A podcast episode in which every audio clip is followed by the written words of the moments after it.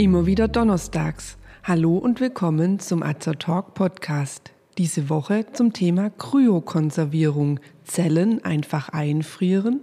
Ich bin Tina, ich bin Apothekerin und Azer ist das rezeptfreie und gut wirksame Format von Azerta.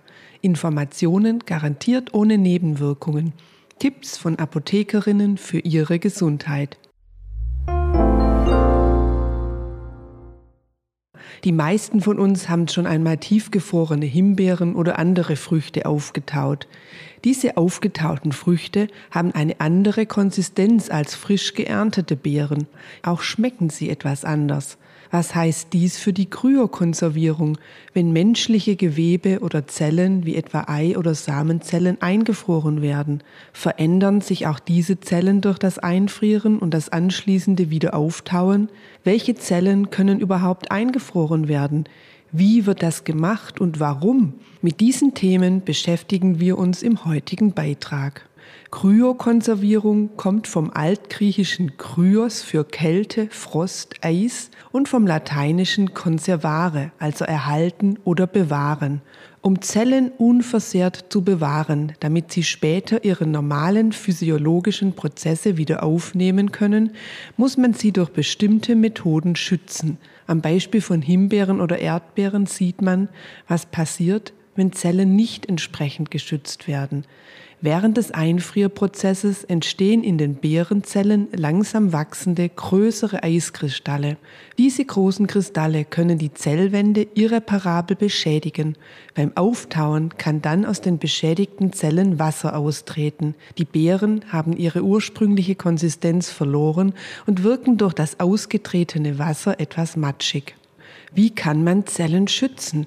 Bei der Kryokonservierung kommt es darauf an, dass die Zellen möglichst unversehrt bewahrt werden. Deshalb werden bestimmte Techniken angewandt, um die Zellen oder auch kleinen Organe schonend und möglichst ohne Bildung von Eiskristallen einzufrieren. Es werden spezielle Gefrierschutzmittel oder sogenannte Kryoprotektoren zugesetzt, die die Zellen zusätzlich schützen. Wie wird der Prozess des Einfrierens durchgeführt? Derzeit sind zwei unterschiedliche Verfahren üblich. Zum einen gibt es die Methode des langsamen Einfrierens und zum anderen die Vitrifikation, eine sehr schnelle Methode. Beide Verfahren zeigen das gleiche Ergebnis. Sie führen zu einem Stopp des Zellmetabolismus bei einer Temperatur von etwa minus 196 Grad Celsius. Minus 196 Grad ist die Temperatur, welche man mit flüssigem Stickstoff erreichen kann. Flüssiger Stickstoff wird in vielen Bereichen als Kältemittel eingesetzt. Die eingefrorenen Zellen werden in Flüssigstickstoff in sogenannten Kryobanken gelagert, bis sie wieder benötigt und aufgetaut werden. Wichtig beim Vorgang des Einfrierens ist, dass der Prozess reversibel ist und die Zellen nach dem Auftauen ihre Struktur und Funktion unbeschädigt beibehalten. Schauen wir uns die beiden Methoden etwas genauer an.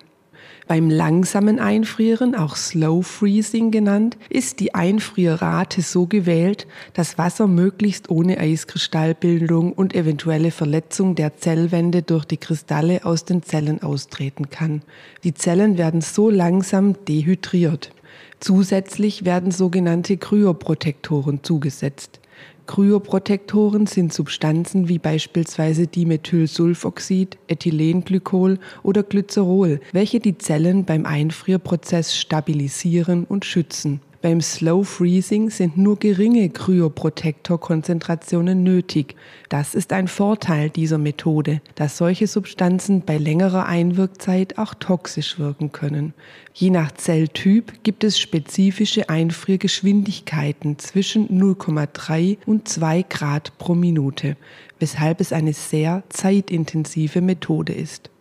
Die Vitrifikation ist heute die meistverwendete Methode. Lateinisch bedeutet vitrum Glas, weshalb das Verfahren auch Kälteverglasung oder Ultra Rapid Freezing genannt wird. Durch eine sehr hohe Abkühlrate also ein ultraschnelles Verfahren und die Verwendung hoher Konzentrationen an Kryoprotektoren wird eine Kristallbildung fast vollständig verhindert. Dadurch wird die Zelle in einen amorphen, glasförmigen Zustand überführt. Welche Art von Zellen kommen für die Kryokonservierung in Frage?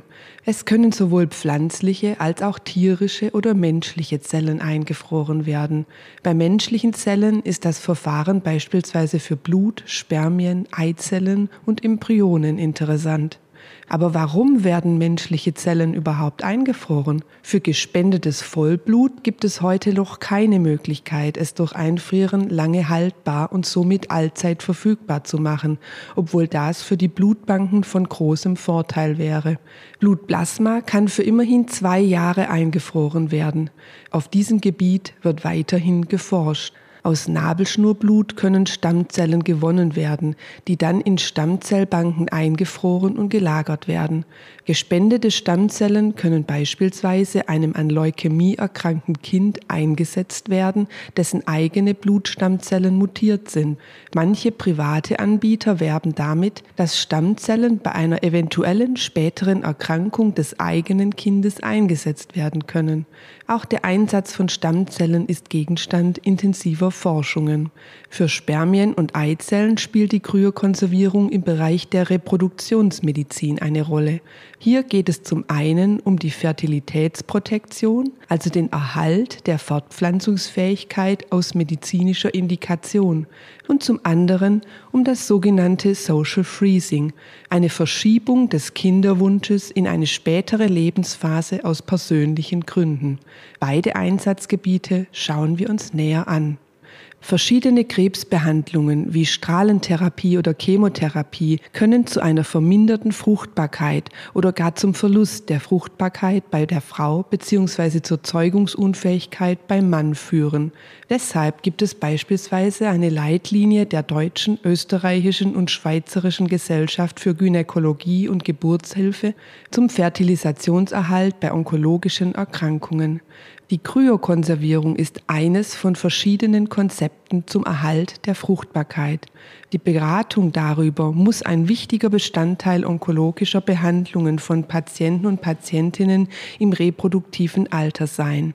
Im April 2019 hat der Bundestag mit dem Terminservice- und Versorgungsgesetz TSVG auch beschlossen, dass die Kosten für die Kryokonservierung für junge Erwachsene, die an Krebs erkrankt sind, von den gesetzlichen Krankenkassen übernommen werden. Durch die Konservierung von Keimzellgewebe, Ei- und Samenzellen hat diese Patientengruppe auch nach einer Krebsbehandlung noch die Möglichkeit, Kinder zu bekommen. Eine im Februar 2021 in Kraft getretene Richtlinie des gemeinsamen Bundesausschusses legt die Voraussetzungen, den Umfang der Leistungen und die Vorgaben zur Qualitätssicherung fest. Beispielsweise ist hier geregelt, dass Frauen bis zum vollendeten 40. Lebensjahr und Männer bis zum vollendeten 50. Lebensjahr eine Kryokonservierung und die dazugehörigen medizinischen Maßnahmen zu Lasten der GKV in Anspruch nehmen können. Anders sieht es beim Social Freezing aus. Hier müssen die Kosten für die Vorbereitung, Entnahme, Aufbereitung, den Transport, das Einfrieren, die Lagerung und späteres Auftauen von Ei- oder Samenzellen selbst getragen werden. Beim Social Freezing liegt keine medizinische Indikation vor. Meist werden hier junge Eizellen eingefroren, wenn die zukünftige Mutter beispielsweise derzeit keinen geeigneten Partner hat, wenn eine Schwangerschaft nicht in die aktuelle Karriereplanung passt oder wenn man eine Art Kinderversicherung anlegen möchte, da die eingefrorenen Eizellen im Gegensatz zu der Frau, von der sie stammen, nicht altern. Biologisch liegt der optimale Zeitpunkt zum Kinderkriegen in den frühen Zwanzigern. Danach sinkt die Chance, dass die Frau spontan schwanger wird. Das Risiko für Fehlgeburten nimmt hingegen zu. Im Vorfeld der Entnahme der Eizellen muss eine medikamentöse Vorbereitung der Mutter erfolgen, damit eine ausreichende Anzahl intakter Eizellen heranreifen können, die dann aus den Eierstöcken entnommen werden. Die Möglichkeit, durch Kryokonservierung erst zu einem späteren Zeitpunkt Kinder zu bekommen, ist, egal ob medizinisch indiziert oder nicht, bestimmt eine wichtige Option. Sie kann aber auch schwierige Entscheidungen zur Folge haben. So ist beispielsweise bekannt, dass unbefruchtete Eizellen im Vergleich zu bereits befruchteten Eizellen empfindlicher auf das Einfrieren reagieren und bei ihnen eine höhere Kryoprotektorkonzentration eingesetzt werden muss. Die Überlebensrate nach dem Auftauen ist bei unbefruchteten Eizellen niedriger als bei befruchteten Eizellen. Was aber, wenn die Mutter zu dem Zeitpunkt, an dem sie gerne schwanger werden möchte, nicht mehr mit dem Partner zusammen ist, der die Eizellen befruchtet hat?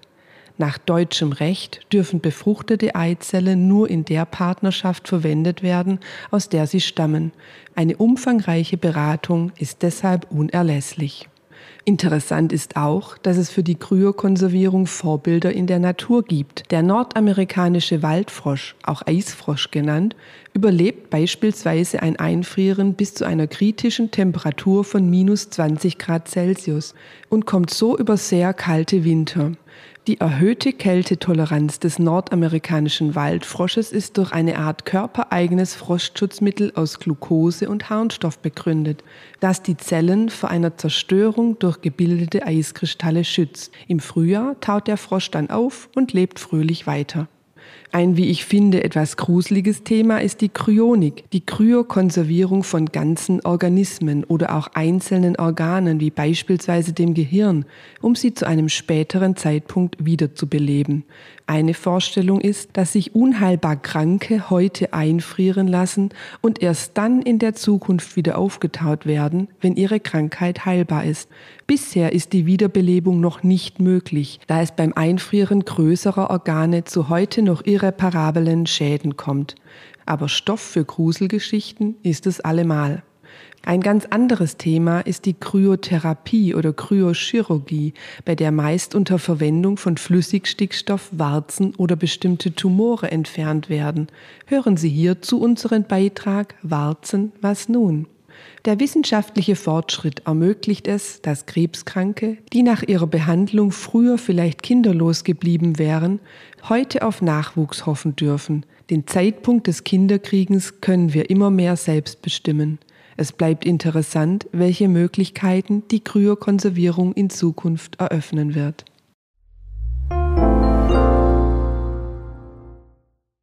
Wenn Sie sich für uns oder für unsere Fortbildungsvideos interessieren, besuchen Sie uns gerne auf azerta.de oder hören Sie unseren Beitrag Wir sind Azertalk.